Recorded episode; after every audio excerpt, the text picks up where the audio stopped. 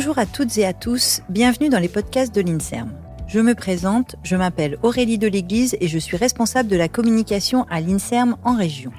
L'INSERM, c'est quoi? L'INSERM, c'est l'Institut national de la santé et de la recherche médicale. Concrètement, c'est la science au service de la santé. Cette série de podcasts est dédiée à InScience, le festival de l'INSERM qui a lieu du 1er au 15 juin. Ce festival est une occasion unique de vous sensibiliser à la démarche scientifique en explorant les différentes thématiques de la recherche médicale. En clair, InScience vous donne les clés pour agir sur votre propre santé et vous permet d'en comprendre les enjeux. À travers cette série de podcasts, nous irons à la découverte des femmes et des hommes qui œuvrent pour la santé de tous, ceux qu'on appelle plus communément les chercheurs. Ceux qui sont présentés dans cette série de podcasts ont tous un point commun. Ils ont été lauréats d'un financement de l'Agence nationale de la recherche qui subventionne des projets de recherche. Ils vous ouvrent les portes de leur laboratoire et de leur domaine de recherche. Êtes-vous prêts? Bonjour à toutes et à tous. Aujourd'hui, je rencontre Catherine Léon, directrice de recherche à l'INSERM au laboratoire biologie et pharmacologie des plaquettes sanguines, situé au sein du centre de transfusion sanguine où nous nous trouvons. Catherine Léon va nous parler des recherches menées à l'INSERM sur les plaquettes sanguines. Mais avant de commencer, j'explique brièvement ce que sont les plaquettes sanguines pour que vous puissiez bien comprendre. Les plaquettes sont une des trois sortes de cellules présentes dans notre sang avec les globules rouges et les globules blancs. Elles sont dépourvues de noyaux. Elles aident le sang à coaguler et sont fabriquées dans la moelle osseuse, une substance qui se trouve à l'intérieur des os.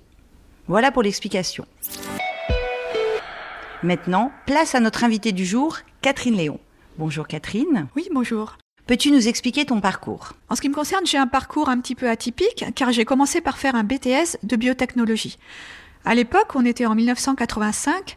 Ce BTS venait juste d'être créé avec une demi-classe à Paris, là où j'ai fait mes études, et l'autre demi-classe, c'était à Strasbourg, au lycée Jean Rostand. C'était l'époque où les outils de la biologie moléculaire commençaient tout juste à être utilisés en recherche, et donc notre capacité à manipuler le génome laissait entrevoir un monde de possibilités très prometteur pour la médecine. En fait, c'était une période extrêmement enthousiasmante. Ce BTS, c'était l'une des rares formations qui permettait d'aborder ces nouvelles technologies.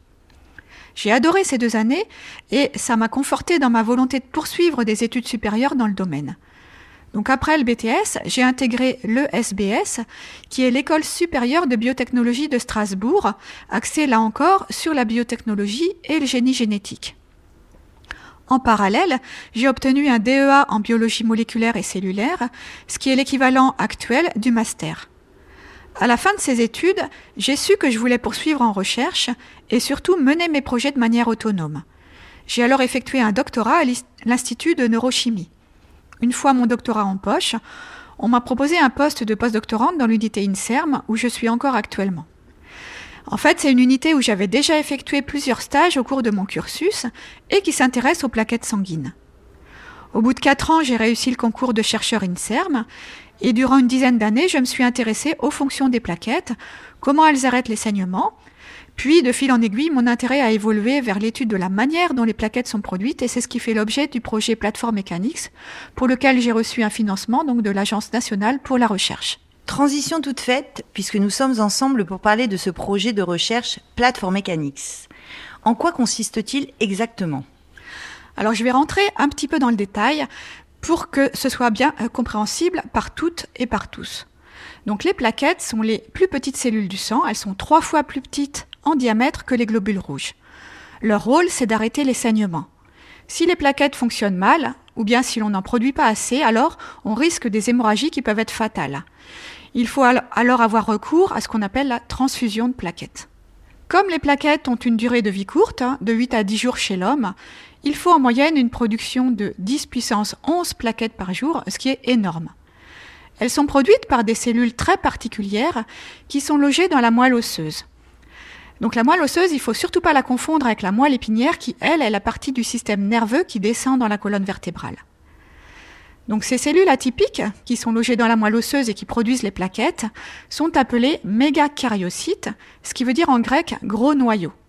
Elles sont environ 125 fois plus volumineuses que les autres cellules de la moelle osseuse et elles sont renouvelées en permanence par la différenciation des cellules souches. Alors les cellules souches, ce sont des cellules jeunes, immatures, qui peuvent se transformer en différents types de cellules, et c'est ce qu'on appelle la différenciation. Il faut savoir que les mécanismes moléculaires qui permettent une production optimale des plaquettes sont loin d'être connus. Il y a par exemple 40% des patients qui ont un défaut héréditaire de production de plaquettes et dont on ne connaît toujours pas le gène qui fait défaut. Alors l'un de nos objectifs à long terme sur ce projet, c'est de pouvoir produire des plaquettes in vitro à grande échelle pour pallier un jour le manque de donneurs de sang. À l'heure actuelle, c'est réalisable en laboratoire, mais totalement irréaliste d'un point de vue clinique, car les rendements sont beaucoup trop faibles. Et cela s'explique parce que in vitro, quand on les cultive dans un milieu liquide, les mégacaryocytes ne sont pas aussi matures qu'ils devraient l'être. En laboratoire, on ne sait pas reproduire de manière optimale les conditions normales de croissance des mégacaryocytes au sein de la moelle. Alors le projet Platform Mechanics vise donc à découvrir quels sont ces éléments clés du micro-environnement normal au sein de la moelle osseuse qui permettent la production optimale des plaquettes et qui sont donc absents de la culture en laboratoire. D'accord. Et par où commencer pour découvrir cela? Alors il y a différentes pistes à explorer. Parmi les conditions environnementales qui m'intéressent, ce sont les forces physiques et mécaniques. L'impact de ces forces physiques a été très longtemps négligé par les chercheurs. Or, les cellules, elles ne flottent pas dans l'air, elles sont forcément soumises à des forces mécaniques, que ce soit la rigidité du milieu environnant, les contraintes imposées par leurs voisines, ou tout simplement les étirements ou les compressions des tissus.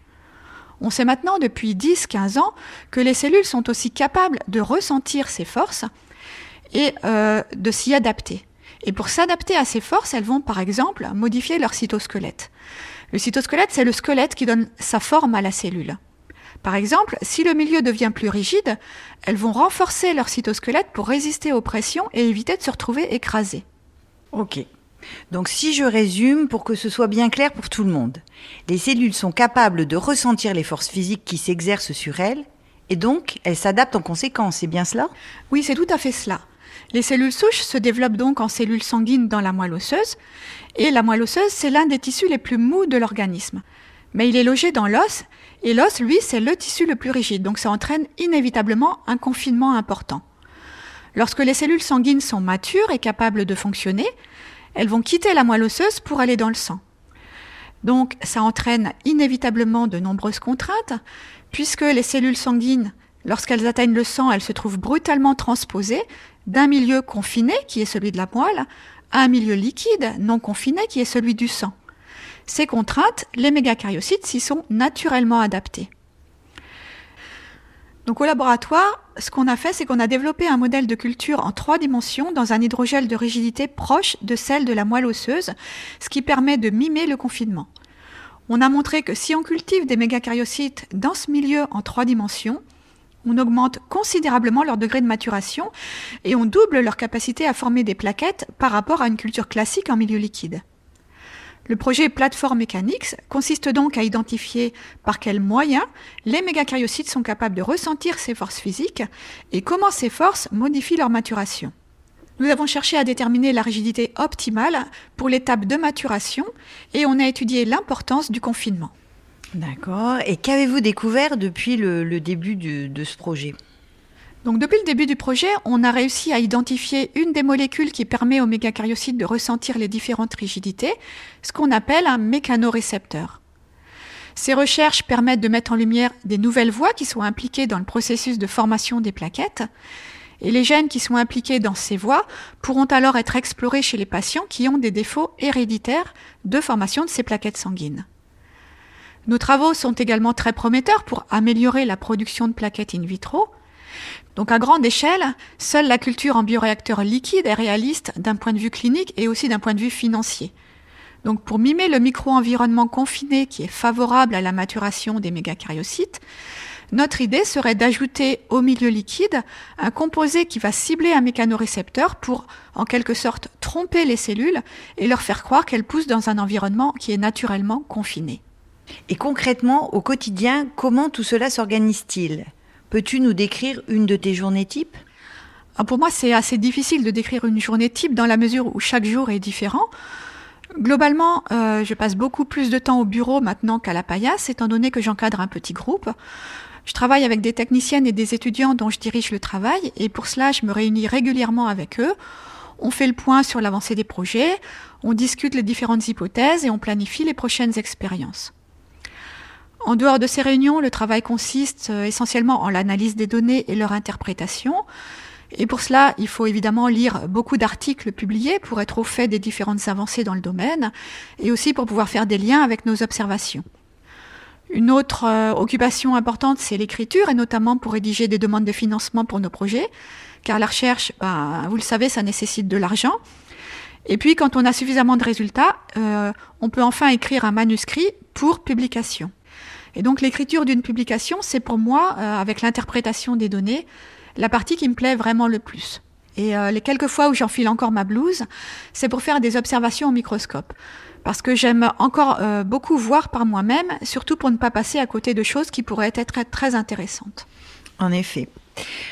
Donc je vais terminer ce podcast par deux questions, Catherine, que je pose à tous mes invités et dont les réponses peuvent éclairer de jeunes chercheurs en devenir ou en tout cas celles et ceux qui auraient envie de se lancer dans ce métier. À ton avis, quelles sont les qualités premières pour devenir chercheur? Alors pour moi, la principale qualité des chercheurs, c'est la curiosité. Un peu comme les jeunes enfants qui à un certain âge demandent sans cesse pourquoi. Euh, pour découvrir comment fonctionnent les organes, les cellules ou même les molécules, il faut avoir l'envie de comprendre. Cette curiosité, on l'a ou on ne l'a pas. Bien sûr, la curiosité ne suffit pas, hein, puisqu'il faut également avoir l'envie d'apprendre, toujours. Et puis, il faut être créatif, puisqu'on doit imaginer des hypothèses euh, et également imaginer les expériences qui permettront de les confirmer ou non. Bien sûr, il faut aussi beaucoup de rigueur pour pouvoir interpréter correctement les données obtenues. Et puis euh, la recherche, c'est aussi avant tout un travail d'équipe. Donc il faut avoir les qualités requises pour encadrer, former les jeunes au métier ou encore savoir communiquer ses résultats, soit par écrit, soit à l'oral lors des congrès. Par ailleurs, il faut aussi être persévérant, ne pas se laisser abattre si notre hypothèse initiale se révèle fausse, ou bien si les manipulations ne fonctionnent pas toujours, ce qui arrive quand même assez régulièrement. Et dernière question, si tu n'étais pas devenue chercheuse, quel métier aurais-tu aimé exercer? Alors ça aussi, c'est une question que je me suis souvent posée. Euh, ce qui est clair, c'est que si je devais recommencer mon parcours en sachant ce que je sais, je ferais plus ou moins la même chose. En effet, à l'âge de 8 ans, je me rappelle, j'avais déjà euh, pour Noël demandé un seul cadeau, et c'était un microscope, parce que je voulais pouvoir observer ce qu'on ne pouvait pas voir à l'œil nu. Donc je ne savais pas du tout ce qu'était euh, le métier de chercheur, ni même que ça existait, mais j'avais déjà cette curiosité. Au collège, j'avais aucune idée précise de métier, et c'est seulement au lycée, en terminale, quand on a abordé la question de la génétique et euh, de l'ADN, que là j'ai su que c'est vraiment ça qui me plaisait. Alors, je ne sais pas si c'est réellement ma vocation, en tout cas ça y ressemble, car je prends énormément de plaisir à venir au laboratoire et à mener des travaux de recherche. Et je ne suis pas du tout pressée de prendre ma retraite. Et pour répondre concrètement à ta question, si je n'avais pas été chercheuse, je crois que j'aurais aimé travailler le bois. Euh, en fait, mon grand-père était ébéniste et j'étais fascinée par tous ces outils. Mais à l'époque, étant donné que je suis une fille, je suis pas sûre que cela aurait été bien accepté par mon entourage. Je te remercie beaucoup, Catherine. Merci beaucoup. Merci à toutes et à tous d'avoir suivi ce podcast. S'il vous a plu, n'hésitez pas à le partager et à vous abonner à notre chaîne de podcast. Sachez que vous pouvez retrouver tous nos podcasts sur les grandes plateformes d'écoute et sur les réseaux sociaux de l'INSERM. À bientôt!